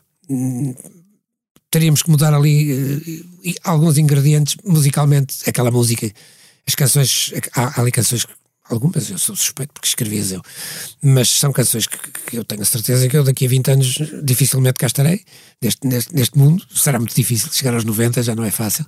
Não, é complicado. Estás bem tratado. Pá, não, não me queixo de nada, estou, já estou feliz e contente. Mas eu tenho a noção da realidade, não sou, ninguém é eterno, não é? E, Quando ao, Mas as canções são eternas. mas há canções, eu, uma coisa que eu tenho a certeza é que eu vou, eu vou-me embora, mas algumas das, das minhas canções vão cá ficar. E algumas são das doce. Algumas delas vão cá andar por muito mais tempo que eu. Não tenho dúvida nenhuma disso. E isso é, isso é gratificante. é bom, percebes? Isso não mudou. Isso, isso hoje está, as, as coisas estão exatamente como estavam. E, e eu teria que pegar eh, as canções que eu fiz, que eu escrevi naquela altura, hoje não poderiam ser as mesmas. Claro que não. São canções pop. Não tinham pretensões a ser grandes canções. Tinham pretensões a divertir as pessoas, a transmitir alegria, a dar o tal, o tal prazer de que, de que eu te falava lá atrás. sim, sim. Quando dizemos a música, pode, pode, pode e deve ser prazer, antes de mais nada. claro. Depois pode, pode, pode, -se, pode -se entrar noutros campos. eh, E a música pode nos levar para outras dimensões. Mas a partir o prazer é, tem que ser imediato, porque se não for, há qualquer coisa que não está bem. As canções não poderiam ser as mesmas hoje em dia. Mas a receita poderia ser a mesma, ou seja, o atrevimento, a sensualidade, o arrojo, o, o- o- no fundo, o lutar contra o, contra o establishment, que, que hoje é outro, mas que existe também. Ainda há bocado falamos da cultura, ainda há bocado falamos de um campo que está completamente desprezado, à espera que, que venha alguém que, que neste país que diga: não, vamos apostar na cultura. Há aqui uma coisa que é, que é absolutamente fundamental dizer também: é que não há cultura sem educação. E antes de apostar na cultura, é preciso apostar na educação. Porque se tu não, não tiveres as pessoas minimamente educadas desde a escola primária, Não, não, não há cultura. A cultura vem da educação. Não, a educação musical nas escolas não é suficiente Para já para. não, não, não existe sequer, quase. Já houve o canto coral, no meu tempo havia canto coral, que era uma coisa que não, não interessava a ninguém, ninguém aprendia Pois, nada. pois, Hoje a educação musical é praticamente nula. Eh, Quando eh, vais à Alemanha e as disciplinas nucleares, pa- para além do alemão, a música é uma delas. Não sei se você sabias, mas se não sabias, ficas a não saber. Na Alemanha, nós aqui é o português e a matemática, não é? Não, Eles lá é o alemão, a matemática e a música. Isto diz tudo de porque é que depois há eh, música, estamos a falar de música clássica neste Uhum, aspecto, música erudita. E porque é que ela vem quase toda da Alemanha e de músicos alemães? Pois, claro. Tem, tem que vir, não é? Porque valorizaram a cultura, não é? Obviamente. E vem, e vem, e vem do berço. A cultura e, vem, vem e vem do- quando se certo. começa, quando se é muito pequenino e já se está com 4, 5 anos a aprender um instrumento. Ainda no bem bom, como é que foi ver-te no ecrã ah, ah, no corpo de uma pessoa? Ele chama-se Eduardo Breda. Breda. Foi estranho ver-te ali. Foi, foi muito divertido porque nós tivemos muitas conversas antes. Conversas, ele veio ter comigo eh, quando soube Claro. que, que ia, que me ia representar no filme e tivemos umas conversas muito divertidas. Porque eu tive que lhe explicar como é que eu era. Olha, eu mexia-me assim. Que é um exercício. que é um exercício. Até estranho. para mim foi estranho, porque eu tive, que andar para trás 40 anos, que eu já não sou a mesma, a mesma pessoa, Claro. como é óbvio, né? Para já, naquela altura, a primeira coisa que eu lhe disse: olha, tens que estar sempre com um cigarro na mão. Porque eu fumava três maços de cigarros por dia. Hoje não fumo, deixei de fumar, entretanto, né? tive que deixar. Foi. Senão, por prazer, continuaria a fumar, mas não, não, não, não, não me foi permitido continuar. Na realidade, eu disse-lhe, Eduardo, agarra-te aos cigarros, mesmo apagados, mas eu andava sempre com um cigarro na mão. Havia pequenos pormenores, por exemplo, eu sou canhoto, as pessoas não sabem que eu sou canhoto. Estas coisas foram faladas. Pequenos tiques, como é que eu me vestia, que, que, que cores é que eu gostava, Uhum. que, que roupa é que eu gostava. Tudo isso foi respeitado até onde foi possível. Tiveste de ir ao baú buscar muitas fotografias. portanto. Foi, ele, ele fez pesquisa, ele fez imensa pesquisa sozinho. Antes, ele- quando veio falar comigo, já, ele tinha Já feito, tinha- já tinha feito muito trabalho de pesquisa, que eu achei brilhante da parte dele. E depois, eh, digo-te sinceramente, revi-me em muita, em- muita coisa quando, quando, quando estou a ver no, no, no ecrã, no filme. Há ali coisas que realmente podia ser eu, podia estar lá eu e, e a, a agir da mesma forma, a, a- a falar da mesma forma a mexer-me, a movimentar-me da mesma forma. Pois claro que há outras coisas que não, não, não, não são copiáveis Claro, claro. e cada um. E aliás, eh, o que está ali não é. O, o, o, o que se tenta fazer ali é o retrato das 12 do projeto e, e, e do Portugal dos anos 80 em que elas estavam inseridas. Não é o retrato de Tosé Claro, Brito de claro, maneira nenhuma. claro. Tosé Brito escreveu umas canções. Teve a ideia de juntar aquelas quatro mulheres e depois escreveu umas canções. Pronto. Foi o meu papel, acabou aí. É engraçado porque eu, enquanto pesquisava a tua discografia, eh, encontrei o teu nome numa série de discos e que eu já não me lembrava que estariam nesses discos, mas que povoaram a infância de muita gente e a minha também. Ah, as aventuras de Vicky e o Viking, Pipi das Meias Altas, Obana e Flappy. Como é que era? Heidi, o D'Artacão, faltam-te muito. Como é que era? Tu, tu pegavas, na, aquilo era adaptações, a maior parte Era, das vezes. era, é? era. Eu só fazia a adaptação para português das canções. Mas era um trabalho interessante Era, pensar que as era crianças é divertidíssimo. que. Ainda hoje há muita gente que diz, foste tu que fizeste a velha Maia. Epá, não acredito. Aquelas, aquelas conversas. O Markle, por exemplo, o, o Nuno Markle é um fã Sim, sim, incondicional disso. E nós falamos muitas vezes de- desses tempos, e- porque eles não, eles não sabiam, não tinham noção disso. Aliás, eu muitas vezes não assinei, que, assinei com pseudónimo. Uh, mas fui eu que fiz tudo, tudo que era letras em português, dessas séries todas, dessa, dessa, dessa fase, que foram muitos anos. As canções vinham feitas, eu não, não- Certo. em termos musicais não fiz nada. O que eu tinha que fazer era depois traduzir as letras que vinham, vinham muitas vezes em alemão, outras vezes em espanhol, chegavam, chegavam como chegavam. Eu tinha que as traduzir para português e adaptá-las, porque não era uma questão de traduzir literalmente, porque não dava, as rimas não, não batiam certo, Claro. a, a- a métrica também não. Eu tinha que as ad- adaptar para português e não era só uma, eram álbuns inteiros, de 10, 12 canções na altura. E, e deu-me um gozo enorme fazer isso. E ainda hoje há muita gente que quando descobre isso diz: é, meu Deus, olha, fizeram-me um convite há pouquíssimo tempo para entrar aí numa brincadeira, vamos ver, com o Dar Tacão, precisamente. Que isso já é mais de- da minha altura. O D'Artacão então é que era mesmo.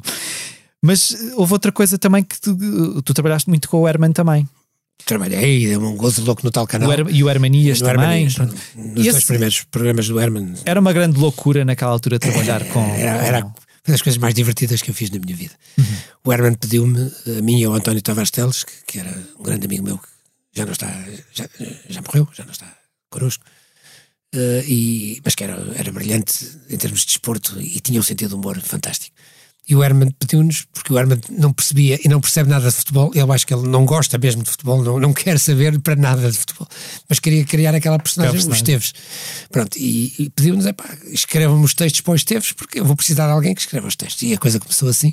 Nós começamos a escrever os textos para os Esteves, depois ele criou aquele boneco fabuloso, não é? Uhum. O boneco é dele, nós não lhe dissemos como é que ele se ia vestir, nem pentear, etc. Mas eh, maquilhar, que aquilo, tudo, tudo aquilo. Era e depois íamos assistir às sessões de gravação daquilo que era, eram absolutamente. rolávamos no chão a rir, porque eh, não saía à primeira, como tu imaginas, as, as geneiras que saíam pelo meio. Claro. E, eh, se, se houvesse, se eu pudesse ter acesso a essa- essa- essas gravações, eu, eu iria preservá-las para sempre como um tesouro, porque pá, houve momentos absolutamente brilhantes, coisas que nem sequer foram para o ar, como tu imaginas. Pois claro. Mas o que nós nos divertimos com isso, depois, e depois no Hermanias, continuando a fazer isso, escrever para o Herman também foi das coisas que, eu- que, eu mais prazer me deu na vida. Agora voltando ao presente para terminarmos esta, esta fase do posto emissor. hum, sabemos que a Inês Menezes está a preparar uma, uma surpresa, um Está. disco de homenagem. Isso é, é, é, é, é uma surpresa ou tu já tens acompanhado? Isto Não, vai ser um disco com vários que. Repara, a eh, Inês, a Inês, a Inês teve, teve, teve, teve a ideia. Inês teve a ideia porque eu faço 70 anos este ano, porque faço 55 anos de música. Eu Gravei o primeiro disco com o Pop 5 aos 15. Eh, Foi o primeiro EP que eu gravei, com uma canção minha. Eu começo a contar a partir do, do- primeiro. EP com, com, com, com uma canção minha. Eh, O EP era o Those Were the Days e tinha o You'll See como, como a primeira canção que eu escrevi na vida. E, e a Inês lembrou-se, dizer, pá, porque é que não fazemos um. E, e uma coisa que eu disse, disse-lhe logo, até porque ela está ao meu lado, é a minha mulher, portanto, eu disse: Bom, Inês, tu vais fazer isso sozinha, quer dizer, não, eu não me vou meter nisso. Fazer um tributo, vamos fazer um tributo com, a malta nova toda. E a malta nova é o Benjamin que está a produzir o álbum, é, depois é o Samuel Uri, é o, o Ben Fachada, sei lá, é, é a a Joana Espadinha, é, é tudo, é tudo, é a Selma, que, que falamos aqui há pouco. É- é- é- eu não vou dizer os nomes todos, depois vou-me esquecer, Claro. necessariamente vou-me esquecer de alguns, e depois há outros que já não são assim tão novos, por exemplo, o António Zambujo. Mas pronto, está lá muita gente muito divertida, o Tiago Bittencourt, sei lá. Gente que me acompanhou ao longo destes anos e que, e que, e que a, Inês, a Inês é que está a fazer isso com, com, com, com o Benjamin, com o Luís. Estão, estão, ela está a fazer a produção executiva, ele está a fazer a musical e, e- e eu estou a acompanhar. Obviamente não é segredo, mas não ouvi nada, ou seja, não, não ouvi nada pronto, não há nada acabado. eh, estou à espera do momento em que vou ser confrontado com, esta, com este desconstruir das canções que eu escrevi, porque a ideia foi pegar naquelas. Cada pessoa pegou na canção que quis, por exemplo. Houve escolhas surpreendentes. O Tomás Wallenstein, o Capitão Fausto, escolheu uma canção, eu não vou dizer qual é, Sim. mas escolheu uma canção que eu não estava nada à espera que ele escolhesse. Houve, houve- houve- houve surpresas nisto, nesta, nestas, nesta seleção de canções. E cada um gravou a canção que quis. E a ideia era, é, foi desconstruí-las completamente, pegar nas canções, dar-lhes uma volta, virá-las do- virá-las do avesso, e cada um deu, fez a sua, deu, deu-lhe o seu cunho, fez a sua eh, interpretação. E agora estou cheio de curiosidade de perceber isto. Sim. Isto é um projeto que está, que está aí, o outro também, por acaso, em que a Inês também está, está, está a fazer isso mais também do, pelo lado da produção, ela está, está a achar graça a isso eu, eu, eu estou a achar graça a não ter que o Não fazer. ter que fazer, exato. Porque eu fiz isso a vida toda, percebes? E agora é muito bom que alguém esteja a fazer isso por mim. Há outro projeto com o Zé Cid em que nós estamos a. a- a- vamos, já, já, já gravamos praticamente tudo, está tudo. As vozes estão acabadas, está tudo feito. Está, é preciso agora acrescentar alguns instrumentos e depois fazer as misturas e, e masterizar. Que é um disco em que nós fomos regravar canções do Quarteto 1111, as tais proibidas de que falamos no início desta Ok, conversa. ok. As tais que a censura proibiu e que muito pouca gente ouviu. O Joanado, o Domingo em Bidonville, a Pigmentação, que é uma canção absolutamente brutal, que- do- do- da qual o Salvador Sobral fez uma versão, Uhum, versão, sim, curiosamente. Portanto, estamos a pegar nessas canções do quarteto que pouca gente conhecerá e outras que, que escrevemos juntos. São fundamentalmente canções que escrevemos juntos, os dois, ou um de nós, dessa época. E estamos, a- a- mais uma vez, a gravá-las com, com uma roupagem completamente nova e com arranjos completamente novos. E, e muito na base da vocalização e das vozes, dando mais, mais relevo, mais importância às vozes do que propriamente à parte instrumental. É uma surpresa também. É um disco que, que já tem um, um nome de trabalho que deverá ser definitivo, que é Cid. Que é, que- que- que é uma brincadeira, em vez de ser José Cid, é Tosé Cid. É, é um- é um- é uma brincadeira, mas é uma brincadeira muito séria porque nós estamos a pegar nas canções. E isso seria eh, completamente redundante e não me daria absolutamente gozo nenhum. Pegar nos êxitos que o Zé escreveu, Claro. que são. O Zé, então, tem um, Sim, sim, vai sim, para cima de um palco, está duas horas a cantar e toda a gente canta as canções todas. É absolutamente brutal o que aquele homem escreveu. Eu terei algumas canções também, umas, umas, umas 10 que, que o país conhece, que as pessoas cantam, mas ir buscar essas canções era, era, era, era quase ridículo. Quer dizer, essas canções tiveram, tiveram o seu tempo, foram gravadas de uma forma, foram, foram êxitos de tal forma que seria quase contraproducente Claro, irmos, a- irmos, irmos pegar nelas.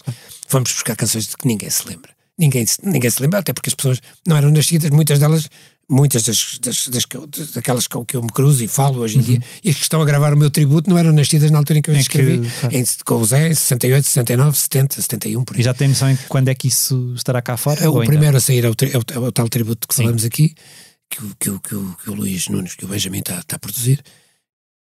A ideia é, é que no dia dos. Quando eu faço anos, agora em agosto, que saia um primeiro single, Ok. e depois o disco sairá lá para outubro.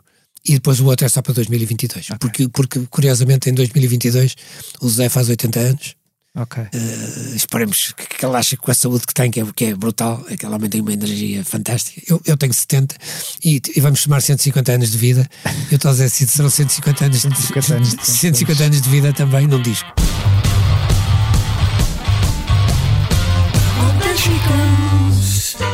Cause star leaping through the sky like a tiger, defying the laws of gravity. I'm a racing car passing by like Lady Godiva. I'm gonna go, go, go. There's no stopping me.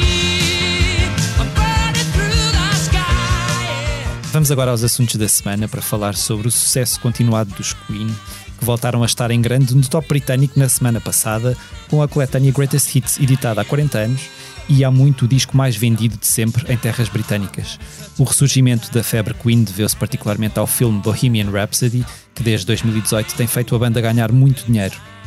Estão a lucrar devido ao filme mais de 116 mil euros por dia e o seu catálogo musical pode valer neste momento acima de mil milhões de dólares, o que equivale a mais de 800 milhões de euros. Segundo a publicação Music Business Worldwide, só em direitos de autor, Brian May, Roger Taylor, John Deacon e os herdeiros de Freddie Mercury amealharam mais de 100 milhões de euros nos últimos três anos. José, tu és fã dos, eh, dos Queen, estes números são, são, São números impressionantes. não é? Impressionantes. Só ao nível de, uma, dezena de, uma dezena de artistas na história da música Sim. popular. Sim, sim, sim. Eh, claro que se formos aos Beatles, vale ainda mais. Sim, sim, sim, Os. Rolling Stones também, mas depois, olha que não há começa Sim, a dizer sim, o Bob. Dylan por aí, Paul Simon, eh, e depois aparecem logo os Queen, que não andam muito longe de- de- do, top, do top 10, Claro, certeza, não andam muito longe, não, estão no Estão, top 10, de certeza, estão definitivamente lá. São números absolutamente esmagadores. Como é que tu vês, eh, e isto, falaste aí do Bob Dylan, o Bob Dylan, o Neil Young e até os Red Hot Chili Pepper têm vendido agora nos últimos tempos eh, os direitos de publishing Sim. a, a- a fundos e a, e a editoras. Como é que tu vês esta, isto de repente é uma... É um, eh, é uma- até até uma a tende- é Shakira uma tendência, vendeu. Sim, é uma tendência. Repara, os publishers, há, há há neste momento um investimento gigante da parte dos publishers. Os publishers são os editores musicais, para quem não sabe o que são publishers. Eh, E, e os editores musicais estão a apostar em comprar catálogos muito fortes, porque a aposta é em que estas canções vão durar Sim. um século. No mínimo um século. Este século todo. Este século XXI elas vão ser ouvidas. Eh, não, não, vão, não vão desaparecer. E, e- e com, e com, e com a com as redes, que cada vez as redes e as plataformas digitais cada vez eh, mais implantadas e, e abusarem este- estes, estes conteúdos, tu negocias com muito mais facilidade. Tu, se tiveres um catálogo destes na mão, tu imagina o que é chegares ao, ao- ao- para voltar aos números que temos falado, ao YouTube e ao Spotify, dizer assim, você não toca mais Queen, aqui não passa mais Queen porque eu sou dono, eu sou dono das canções, não passa aqui nada, está tudo proibido, corte, corte estes conteúdos. Isto começa a fazer moça. Se juntares aos Queen mais 5, 10, 20, 30, 40, 50 nomes, tu começas a perceber onde é que está o negócio. E aí vai ter que ser, vai ser necessário renegociar tudo isto. E os publishers estão, a- estão a investir nisto porque sabem que a longo prazo Vai chegar a essa- vão, buscar, vão buscar este dinheiro que estão a investir facilmente. Pois, pois. Porque o dinheiro que é, que é gerado por estas plataformas já está, já está na ordem dos milhares de milhões. Pois. Dos milhares de milhões, não. Sim, sim. Sim, sim, sim. Sim, sim, dos milhares de milhões. Outro dos assuntos que tem marcado os últimos tempos e que esta semana teve desenvolvimentos um pouco estranhos é a situação profissional e pessoal de Britney Spears, presa há mais de uma década à tutela do pai, que se tornou responsável pela sua vida depois de um esgotamento que teve em, em 2008. Antes de o tribunal ordenado ordenar que James se mantivesse como seu tutor, a artista norte-americana veio finalmente insurgir-se contra a situação eh, publicamente, dizendo que se sente uma escrava e acusando o pai de a explorar. Entre as proibições impostas a Spears estão, alegadamente, a de se casar e de ter filhos, o que terá levado mesmo à colocação de um dispositivo intrauterino contra a sua, a sua vontade. Ela disse: Acredito piamente que esta tutela é abusiva, não creio que possa viver a vida em pleno.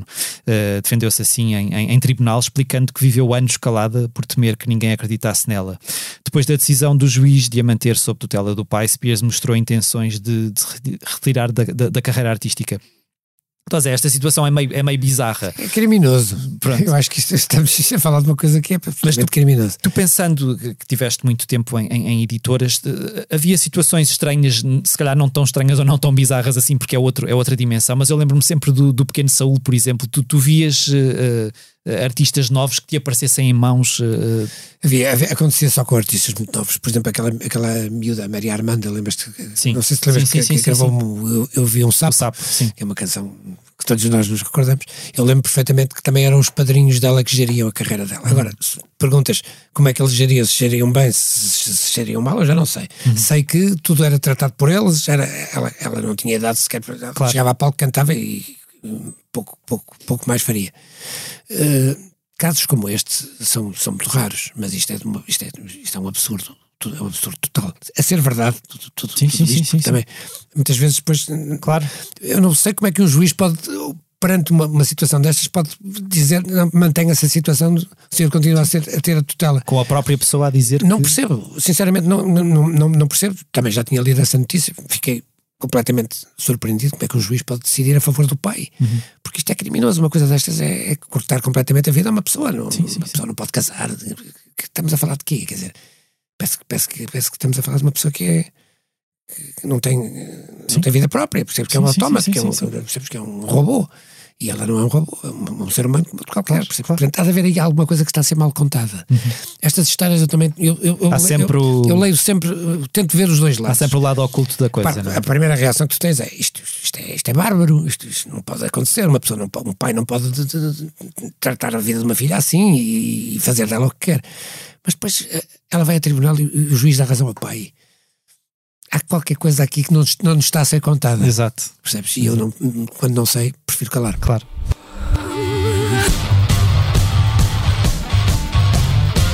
Canto chica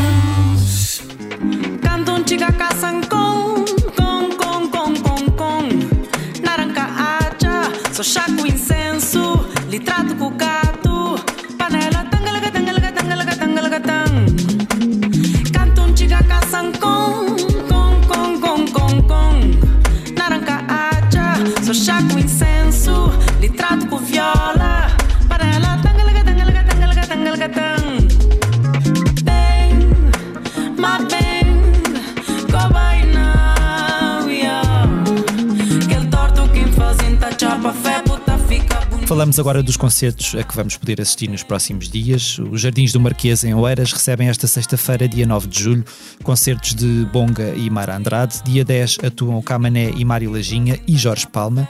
E dia 11 sobem ao palco Rui Veloso e Tito Paris. A norte, bem no norte, mais precisamente em Vila Praia de no Festival Noites da Vila, atuam os Linda Martini, sexta, 9 de julho, os Capitão Fausto a 10 de julho e Samuel Lúria a 11 de julho.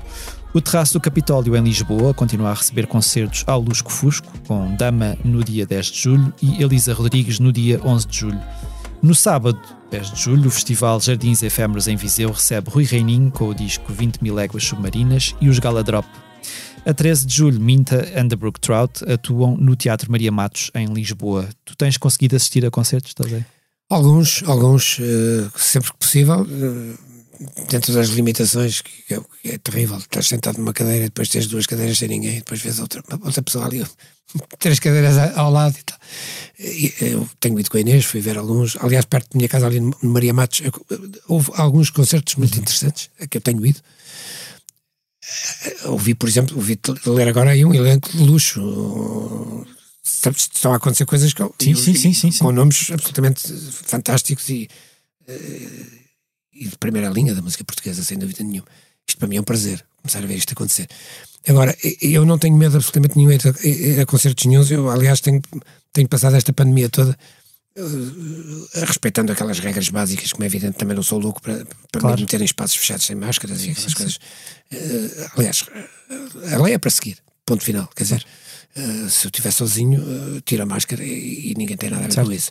Eh, se eu estiver num jardim público e estiver sozinho, agora Claro. se, se for cruzar com alguém, ponho. É, tão simples como isto. Tem, tem sido isto que me tem regido durante esta pandemia. Mas ir a um concerto ou ir a um supermercado, Eu não vejo qualquer diferença. Aliás, acho que o supermercado é muito mais perigoso. Muito mais perigoso.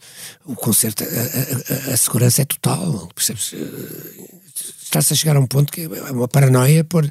por, por, por eh, o que eu ouvi esta semana é absolutamente brutal. Que era preciso fazer testes para um restaurante. Quer dizer, eu não, eu não estou a perceber bem. Eh, Eu já não percebi nada quando, quando, quando, quando me disseram você com, com, com as duas vacinas tomadas, que é o meu caso, porque já com a minha idade já, já, já levei as duas vacinas, nem foi preciso fazer nada, levei, chamaram, pronto, fui lá. E agora tenho um certificado digital aqui no telemóvel que me permite, supostamente, apanhar um avião e ir para, para qualquer lado da Europa, porque com este certificado circula-se, mas não posso circular, não posso entrar num restaurante. Ah, Aliás, no restaurante posso com, com este, com este certificado, mas não posso sair do, do, do, do Conselho, não podia, até, até há pouco tempo, eh, da área metropolitana Sim, de Lisboa. sim, sim. Quer dizer, podia apanhar um avião para, para, para Londres ou, ou, ou para para Paris ou para. Barcelona, mas não podia ir a Santarém. Há coisas que eu não entendo. E depois é suposto, eh, se estão a dizer às pessoas, e eu acredito que sim, que a única forma de chegarmos à imunidade do grupo é através da vacina. Porque a vacina vai ser igual à vacina da gripe. Sim. Isto agora vamos ter que encarar isto como, como, um- como parte da nossa vida, do, do- nosso dia a dia. Claro que se puderes, se houver, se provar que a vacina que e, e parece que sim, pelo menos os casos em lares, aqueles casos mais, mais, mais dramáticos que aconteceram, baixaram, Sim, baixaram sim, sim. brutalmente, significativamente. Portanto, parece que há aqui qualquer coisa que melhorou com a vacina. A vacina às pessoas e depois deixem as pessoas uh, Viver. viver, deixem as pessoas viver, porque isto não é, isto não é vida, quer dizer, para ir a um restaurante é preciso fazer o teste à porta, quer dizer, porque é ao fim de semana, porque de segunda à quinta podes ir ao restaurante à vontade, não é preciso teste nenhum, mas à sexta, sábado e domingo já precisas de teste.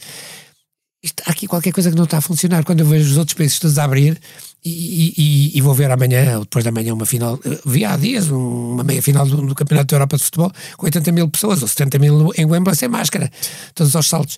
Vão-me dizer que são os ingleses que são loucos, se calhar são, mas estavam lá os dinamarqueses também, estavam lá os italianos e os espanhóis todos nas meias finais, estavam todos aos saltos. A Europa está toda a, a desconfinar, a desconfinar, e a, partir, e a partir de um princípio que é básico, quer dizer, isto é, é- isto é uma gripe, pronto, eh, mais grave em alguns casos, eh, se as pessoas têm problemas de saúde, pode, podem ser bem mais graves, como é evidente.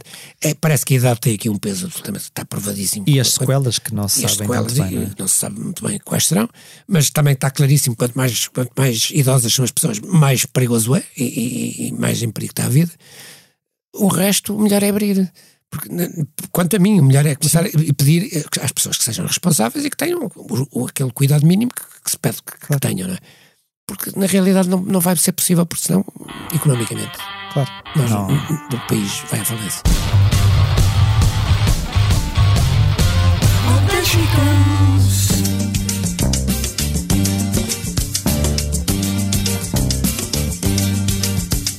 Trago no corpo esta sal, trago este sol no olhar, trago na pele esta cor eu nasci à beira-mar.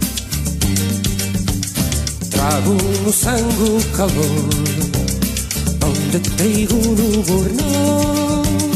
Trago esta terra nas mãos, eu nasci em Portugal. E chegamos assim ao final de mais um posto emissor. Fica o nosso agradecimento ao Tosé Brito por ter aceitado o nosso convite. Uh, os temas de abertura e conclusão do posto emissor são da autoria de Legendary Tigerman. Eu sou Mário Riviera e a edição multimédia esteve a cargo de João Luís Amorim. E como de costume, nós finalizamos com uma leitura do, do nosso convidado. Tosé, o que é que tu nos vais. O que é que, me tro- o que é O que, que é que eu trouxe? Trouxe aqui no telemóvel. Trouxe aqui no telemóvel uma. Eu, eu, eu vou escrevendo letras e, e vou, e vou tomando notas. Quando são canções, vão para o dictafone. Quando são, quando são letras, vão para as notas. Mas agora deixa-me chegar às notas, que isto, isto entrou tanta coisa durante esta entrevista. Está aqui, vai, aqui, vai aqui uma alegria. Já vou ver o que é que. O que, é que... Trouxe, uma letra, trouxe uma letra que acabei de fazer há pouquíssimo tempo. Eh, há umas semanas, por acaso, online já. Até uma primeira mão do posto É uma primeira mão, só não é primeira mão passo para porque eu registro as, quando, quando as faço, entro no computador e registro as automáticas. Já, é um- já, é um- já é uma coisa para forma. É uma canção hum, que se chama 10 Tiros no Coração e, e conta a história de uma, de uma, de uma, de uma mulher, de uma rapariga que eu conheci e que, que eu conheci bem nova e que hoje é uma mulher. E que começou, eh, vocês pela letra percebem, começou por procurar ser feliz, a vida não lhe correu muito bem e, e caiu na prostituição. Ponto final, parágrafo. Eu vou ler a letra. eh, não tem música ainda. E é uma estreia. Dez tiros no coração. Cresci num quarto pequeno de um lar de primeira idade. O fumo encobriu-me o medo, a erva deu uma cidade. Com o meu melhor sorriso, amei dois homens ou três. E quanto mais quis amar, sofri pela primeira vez. Nunca nada foi tão fácil como esquecer a razão. Três notas de dez na mala, três tiros no coração. Então segui os meus sonhos e, para os poder pagar, fiz do mistério prazer, abriguei-me noutro lar. Aqui eu mudo de nome, aqui desconheço a dor. Pagam-me tudo o que fazem. Sou Joana ou Leonor. Nunca nada foi tão fácil como esquecer a razão. Dez notas de cem na mala, dez tiros no coração. who had a boy that